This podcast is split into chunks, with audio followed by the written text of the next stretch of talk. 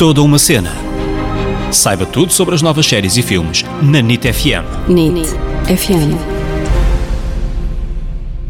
Olá, olá, senhoras e senhores, meninos e meninas. Bem-vindos a mais um Toda uma Cena. Eu sou a Ana Isabel Souza, Ana para os amigos. Eu sou o David Correia, David para os amigos. Pessoal, depois da semana passada termos sugerido aqui uma comédia, assim uma série mais leve para vocês também se entreterem, divertirem, esta semana trazemos assim uma série que é mais pesada, que é um drama, não é? A série que nós estamos então a falar é Califate. E porquê que nós chegámos a esta série? Chegámos a esta série porque vimos algumas notícias a dizer a série que está a passar despercebida, a série que os portugueses estão a perder e nós, epá, nós temos de ver isto. Uh, e realmente, se vocês querem uma série que muda a vossa vida, esta é a série. Pelo menos a mim mudou a visão que eu tinha do mundo. Acho que há séries para rir, há séries para chorar e há séries que te dão um autêntico morro no estômago, assim um shot de realidade. E esta é uma dessas séries. Então, esta é uma série sueca, é a série que bateu todos os recordes de audiência na Suécia e, neste caso, é, é uma série que, quando nós falamos com a TV, quando ficamos ali a olhar e não faças isso, não pegas no telemóvel, sai daí, daí baixa-te. Quando nós tentamos fazer isto, não é? Falar com a TV e com os atores para ver se eles fazem uma coisa diferente, é porque a série realmente tem qualidade e está a mexer connosco e, e tem boas interpretações. Por isso, acho que esta série realmente de é, boa e as pessoas devem ver, nem que seja por isso, e ver se acontece o mesmo que aconteceu a mim. Então, para quem não conhece Califato, o que é que esta série nos fala?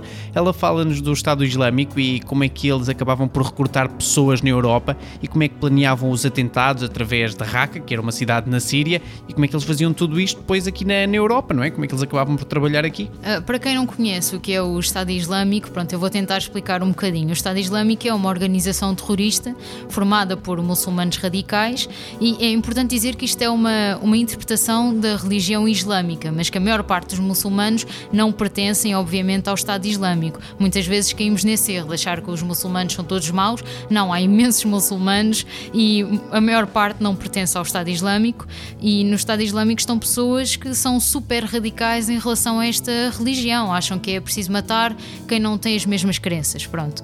E o Estado Islâmico é uma ramificação, vá, do Al-Qaeda, que é outra organização terrorista que era liderada pelo Bin Laden e que fez vários ataques.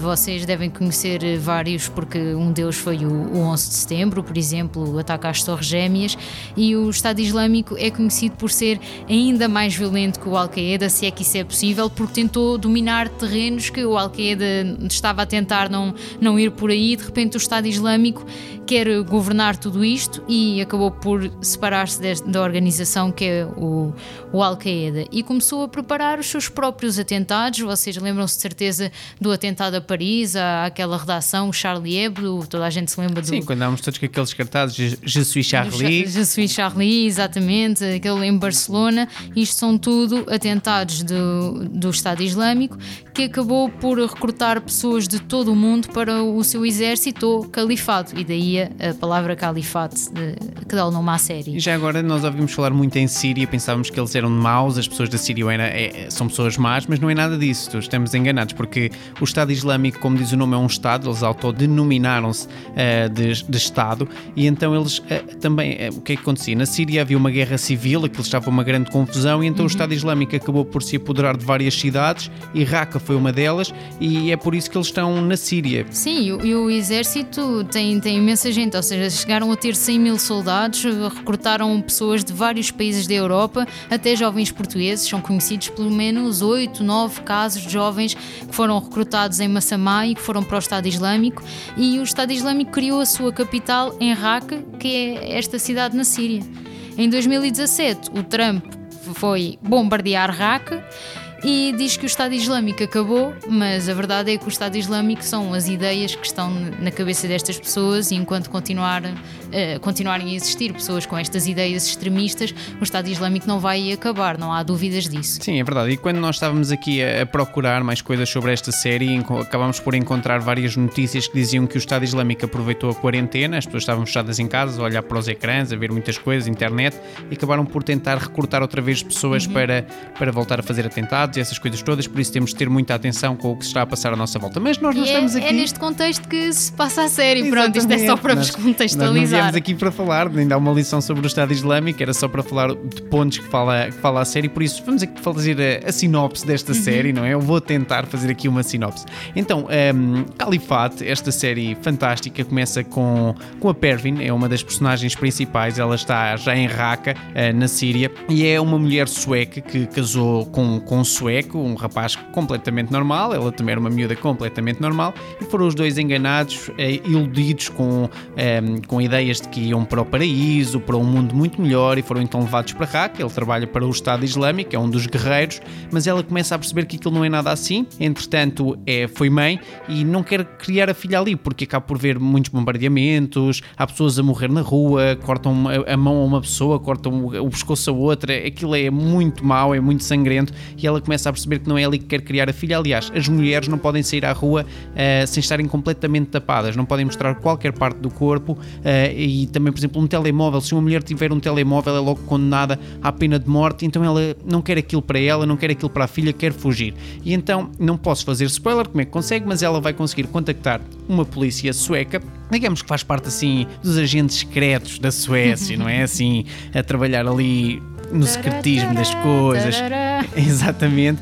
E acaba por contactar esta agente secreta, que é a Fátima, e quer então que esta hum, agente a ajude a voltar para a Suécia. Mas esta Fátima, esta agente, precisa de provas de que ela não está a enganá-la, que eles afinal não estão a planear um atentado em algum lado e aquilo é só para um, enganá-la e iludi-la. Então começa-lhe a pedir provas, ela tem de começar a dar provas de que realmente está com vontade de voltar para a Suécia, que está a querer redimir-se dos erros que fez por ter entrado para o Estado Islâmico, então tem de ir à, à procura de informações do, do que, que o marido está a fazer, de quais são os atentados que estão a fazer e vai pôr a vida dela em perigo. Mas uma das coisas boas desta série é que não se foca só nestes dois personagens, não é, não é só esta uhum. agente e a Pervin um, ehm, que são realmente os personagens principais. Não, isto é bom porque leva-nos a ver mais personagens. Temos, por exemplo, o Viajante, que é alguém do Estado Islâmico que está na Europa a tentar recrutar pessoas, que está também a tentar planear atentados e também nos mostra um bocado esta visão de como é que eles faziam as coisas, que também é muito interessante,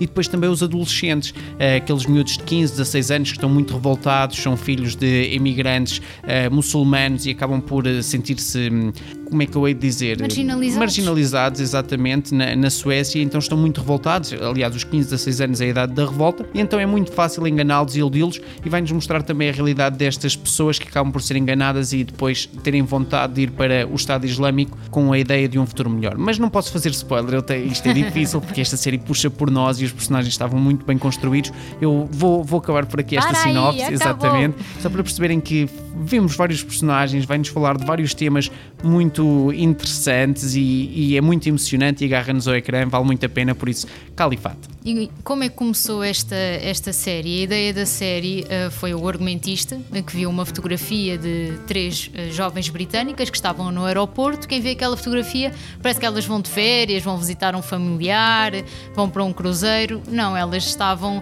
de facto a caminho de Istambul para depois irem para a Síria e ele ficou muito chocado com esta situação. Como é que três jovens britânicas foram assim manipuladas daquela forma?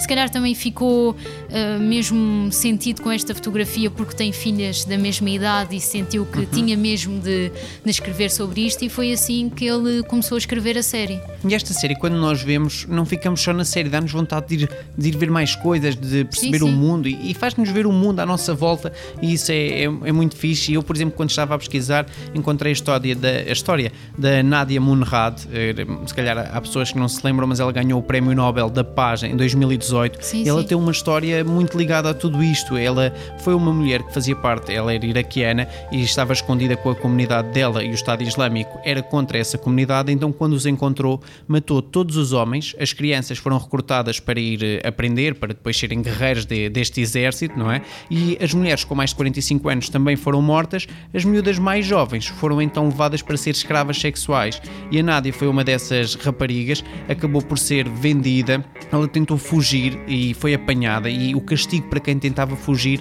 era ser violada por todos os homens que estivessem naquele edifício e ela foi violada por vários homens, acabou por perder os sentidos, perder a vontade de, de fugir. Mais tarde foi a tribunal, colaram a fotografia dela numa parede, ela tinha um número e os homens que vissem a fotografia dela podiam comprá-la, podiam alugá-la, podiam pedi-la como presente, várias coisas que, pá, ridículo. Um, depois, mais tarde, ela foi comprada por um homem que não tinha segurança, estava sozinha com esse homem, ele saiu de casa, ela conseguiu fugir.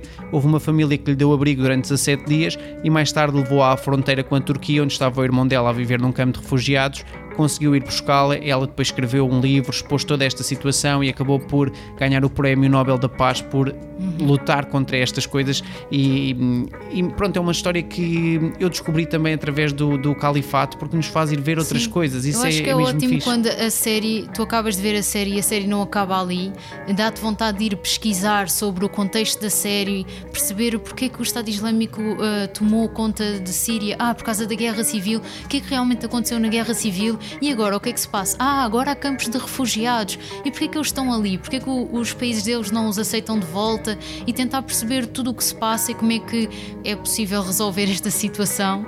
Ou seja, temos que saber também o mundo que está à nossa volta. E se uma série te dá vontade de ir perceber mais coisas, de ir pesquisar, de ir explorar, de abrir os teus horizontes, acho que é sempre bom. E outra coisa, a mim desmistificou muito o que é que se passa realmente com os terroristas, como é que eles são aliciados. Uh, de facto são pessoas muito inteligentes que estão nas escolas, que fazem-se passar por professores para falar com os miúdos, para, para fazem-se passar por amigos, uh, são pessoas que estão nos aeroportos e assim é que as armas passam. Eu às vezes pensava como é que eles conseguem fazer estes atentados e fazer passar as armas, por exemplo, nos aeroportos para irem até ao avião, todas estas coisas. E a série desmistifica muito esses Tudo pontos, isto. não é? Vale a pena ver. Quem ficou com curiosidade, quem se lembra dos atentados, nós estamos a falar do Jesus Charlie, não é? O Charlie Hebdo.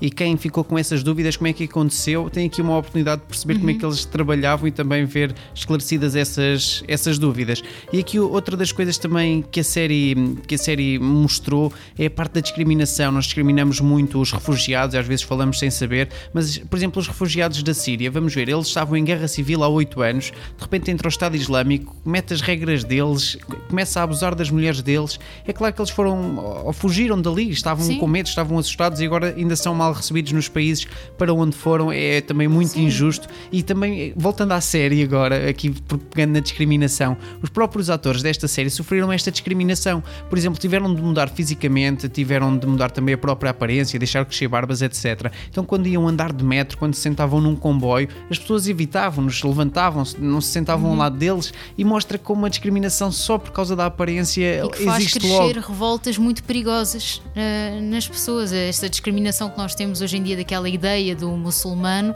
depois faz com que eles se sintam revoltados e se alguém pegar nisso de, de, de uma forma errada começa a ser perigoso. É verdade, mas Pontos Vamos bons da voltar. série. Exatamente, pontos bons da série. Porquê que afinal vale a pena ver esta série? Não é só política, não é? Olha, primeiro, realização. Acho que a realização está muito boa. Parece que nós estamos ali dentro daquelas casas. É, é, a série é filmada em Raqqa, é em Raqqa não, na Jordânia, a fingir que é Raqqa, não é? Eles tentaram ao máximo ir buscar o ambiente de Raqqa e tiveram a falar com ex-pessoas que pertenceram ao Estado Islâmico, com pessoas habitantes de Raqqa na altura do Estado Islâmico e acho que conseguiram Uh, passar aquele ambiente do que se estava a passar ali, uh, aquele ambiente claustrofóbico, aqueles tons, mesmo os figurinos, tudo, acho que está muito bem. Parece quase um documentário, parece tão cruel, tão real, e foi isso que eu gostei muito na, na realização da série. E depois os atores, que têm ali um cocktail muito complicado de atingir, que é tinham de ser atores desconhecidos, tinham de ser atores com formação, tinham de ser atores novos, mas ao mesmo tempo super talentosos. Ou seja, tinham que ser assim pérolas por descobrir. Aquele diamante bruto, não é? Exatamente. Depois era só lapidar e ficava logo uma coisa fantástica. E acho que eles demoraram imenso tempo no casting, mas acabou por compensar. Mas é muito complicado encontrares um ótimo ator que ainda ninguém tenha descoberto e que ao mesmo tempo tenha formação, mas acho que eles conseguiram. Mas a realidade é que é possível e esta série mostra isso, que é possível encontrar bons atores que nos vão dar um grande produto final e agarrar também o espectador ao ecrã uhum. e que ainda são desconhecidos. E além disso, eles esforçaram-se mesmo. Eles fizeram casting na Dinamarca, fizeram casting na Noruega. Eles queriam mesmo encontrar esses atores que ninguém conhecia, que eram realmente bons e valeu a pena. Sim, eu vou dizer que eu adorei o trabalho da Pervin, uh, da Jezin Endogan, Gizem Endogan, espero não estar a dizer muito Endogan, mal o nome dela. Endogan. Mas é a atriz que faz de Pervin que eu adorei e, e comoveu-me imenso o trabalho dela e tenho que, tenho que dizer. É verdade, não foi muito fácil encontrar muitas coisas sobre estes atores, porque, como a Ana estava a dizer, eram atores desconhecidos, não, não tinham grande história ainda, não é? Ao menos pública, e depois, além disso, nós tivemos aqui uma grande dificuldade, vocês não estão a ver, é que as entrevistas estavam em sueco, em sueco, então nós tínhamos de procurar entrevistas em sueco, depois tentar arranjar tradução para inglês, depois passar então para português, e aqui foi, foi uma loucura. E já agora que estou a falar no sueco, esta série também nos mostra uma coisa muito boa, ela é falada em sueco e em árabe e conseguiu agarrar-nos ao ecrã porque tem realmente qualidade e mostra-nos uhum. que não é só o que tem selo USA ou que, o que vem do, do Reino Unido que é bom. Não, as séries quando são boas uhum. podem ser de qualquer lado que são realmente boas. Mas, voltando ao que eu estava a dizer, encontramos também aqui o Ahmed Bozan, uh, que faz o Assam na série, que é o marido da, da Pervin, uhum. e ele também está muito bem nesta série. Sim, sim, ele, está ótimo. Pá, quem ouviu nós aqui a procurarmos coisas, ele mudou fisicamente, ele perdeu 13 quilos. Quem vê as entrevistas que ele dá agora quase que não reconhece o personagem que, que ele faz, não é? O homem que ele faz. E foi também dos que conseguimos encontrar aqui mais pormenores que ele deu realmente uma, uma entrevista. Mas o, o Ahmed Bozan tem aqui uma coisa muito, muito interessante, por exemplo, que quando ele fez o casting, uh, ele vai ao casting e mostram-lhe que é um terrorista e ele ao início não está numa de aceitar, porque já é muito estereotipado, os terroristas, uhum. é sempre a mesma coisa, e ele não queria muito fazer este, este personagem, mas depois percebeu quem era o realizador, ficou interessado, foi ouvir o que é que o realizador tinha para dizer. Ele disse que não ia ser só um terrorista, ia ser um humano com sentimentos, apesar de ser terrorista. Ele então ficou interessado no, no papel, foi ao casting e quando chegou ao, ao casting, o, o realizador disse-lhe: Então o que é que tu gostavas de representar? Quais são os teus personagens preferidos? Ele disse: Gosto muito de Shakespeare, gosto muito de Chekhov, uh, adoro a gaivota e a personagem que eu gostava mesmo de fazer era a Nina. Isto para quem não está a ver, a Nina na gaivota é uma mulher e o realizador ficou a sério de tantos personagens que fazer a Nina. Pronto, está bem.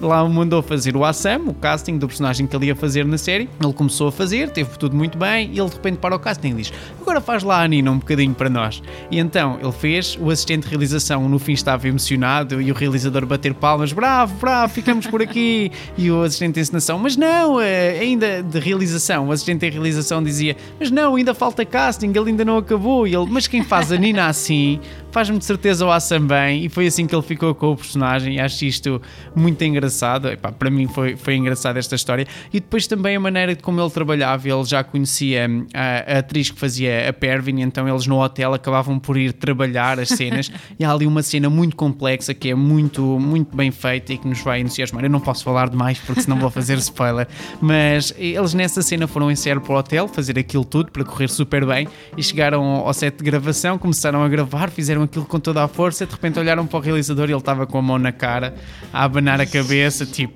não, não quero nada disto. Se já, for para já isto, nos aconteceu. vão para casa. Acabou por aqui. Mas isto para dizer que o realizador acabava por puxar muito com os atores. Ele não estava a dizer sim, que sim. eles eram maus ou não estava a mandá-los abaixo. Ele estava a tentar extrair deles o melhor possível para darem o melhor também àquela cena e, e fazerem Fiquei a pensar nas pessoas que estavam fixe. ao lado do quarto do hotel deles, ouvi-los a discutir. E eles, epá, este casal está sempre a ter a mesma discussão. Este pessoal tem Alzheimer, não sai da mesma. Não, mas é verdade. O realizador, as atrizes falam nas entrevistas que ele puxava muito por elas, aquele, até aquele ponto de frustração em que nós já só estamos frustrados por não conseguir fazer a cena e chegamos ao ponto emocional que, o, que o realizador quer, e aí é que a cena vai bem, porque elas tinham de fazer a cena tantas vezes que às tantas já estavam irritadas por não conseguir fazer a cena, e aí é que vinha a verdadeira emoção para fazer as coisas. Portanto, acho que não só o trabalho dos, dos atores está bom, mas o do realizador de puxar ali ao máximo as emoções também é, é Isto é a parte que as pessoas não sabem, mas muitas vezes têm de puxar mesmo por nós e levar-nos ao limite para nós depois, já sem pensar no que estamos a fazer, realmente darmos é. ali o que, o que estavam à procura na cena. E aqui o realizador realmente fez isso também com estes atores. Esta série, voltando aqui aos pontos, eu acho que vale mesmo a pena ver. São oito episódios, vocês não se vão arrepender, tem cerca de 45, 50 minutos e para mim tem uma coisa que, que mostra logo que é bom. Quando um, um episódio acaba, mesmo tu estando cansado, depois de um dia de trabalho, tens logo vontade de ir ver o episódio seguinte porque queres saber o que aconteceu com aquele personagem, o que aconteceu uhum. com, com aquela pessoa. Quando acontece isso é porque a série está bem feita, está bem montada e realmente está, está, estás, estás ligado ao que está ali a acontecer. Sim, e esta sim. série faz-nos isso, dá-nos logo vontade de ir ver o episódio seguinte. Por isso, pessoal, quem ainda não viu, vá ver Califate. Eh, eu gostava de dizer mais coisas porque esta série tem ali. Há, há um ator, por exemplo, eu não posso dizer a cena, mas que está, hum, está muito nervoso, estava cheio de ansiedade e ele treme por todo lado e faz aquilo muito bem.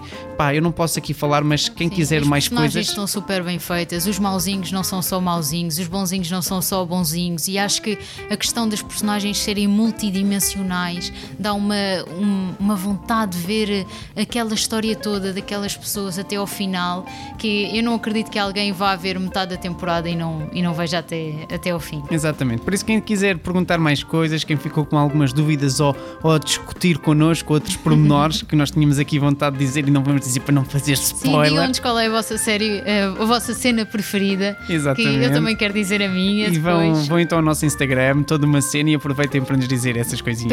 PS, uma coisa muito importante: não vejam a série à noite se forem sensíveis como eu, porque senão vão estar a noite toda a sonhar com coisas do Estado Islâmico, etc, etc. A série é forte, portanto, quem é assim mais sensível, veja à tarde. Verdade, às vezes a Ana acordava à noite, tá, tá, tá, tá, tá, tá, tá, com uma metralhadora e eu ficava, o que é que se passa? Ah, eles andem aí. Não, Estou a brincar, não é nada disto, não é nada disto, estava a Se brincar. forem como o David, vejam à noite e durmam que nem uma pedra. É isso, pessoal. Mas pronto, de qualquer maneira, vejam a série e passem no nosso Instagram mais uma vez, sigam-nos e deem-nos também opções para futuras séries, para fazermos novos episódios para vocês, para, para estarmos aí também juntos a falar sobre, sobre novas séries e novos episódios. Uma beijoca e até para a semana.